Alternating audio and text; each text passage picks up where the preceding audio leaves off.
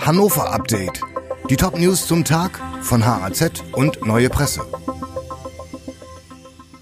Samstag, 29. Juli.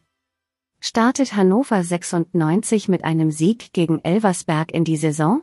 Es geht wieder los in der zweiten Bundesliga.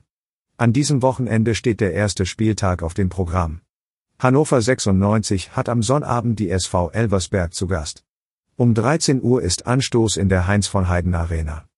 Starten die Roten gegen den euphorischen Aufsteiger auch mit dem erhofften Sieg in die neue Runde? Klar ist im Vorfeld nur, Stefan Leitl und seine Mannschaft sind gegen die Saarländer der Favorit. Bei uns können Sie das Spiel im Live-Ticker verfolgen. Auf haz.de und neuepresse.de. Schwerer Unfall bei Pattensen, Autos kollidieren, sechs Insassen teils schwer verletzt. Südlich von Pattensen sind am Freitagnachmittag zwei Autos frontal kollidiert. Sechs Menschen wurden dabei teils schwer verletzt, unter ihnen auch drei Kinder mit ihren Eltern. Ihr Fahrzeug stieß nach dem Crash noch gegen einen Baum. Neben Polizei und Feuerwehr war auch der Rettungshubschrauber Christoph 4 im Einsatz. Der Unfallort ist in einer langgezogenen Kurve bei Geesdorf, etwa 10 Kilometer südlich von Pattensen. Wohnungsbau in Niedersachsen. Unternehmen stoppen Neubauinvestitionen.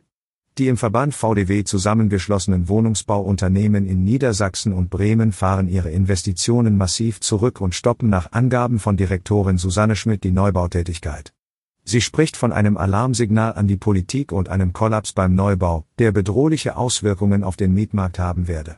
Schon im laufenden Jahr werde die Zahl neuer Wohnungen deutlich zurückgehen. Schmidt sagt, wir wollen preiswerte Wohnungen bauen, aber wir erwarten von der Politik mehr Mut. Die Länder müssten ihre Grunderwerbsteuer senken, die Kommunen müssten dafür sorgen, dass die Grundsteueränderung 2025 nicht zu Erhöhungen führe. Vor allem aber müssten die Bauvorgaben verschlankt und das Baurecht geändert werden. Staureichstes Wochenende des Jahres? Die einen haben jetzt endlich Ferien, die anderen sind auf dem Weg zurück aus dem Urlaub. Der ADAC rechnet mit einem der staureichsten Wochenenden des Jahres. Mit besonders starken Belastungen rechnet der Automobilclub auf den Fernstraßen zur Nord- und Ostsee, hier insbesondere auf der A7. Diese nutzen zahlreiche Urlauber aus dem Süden auf dem Weg zu ihrem Ferienort an der Küste.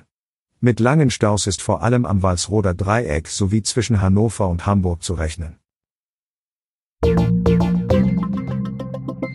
Dieses Hannover-Update wurde maschinell vertont. Der Autor der Texte ist Michael Sobol.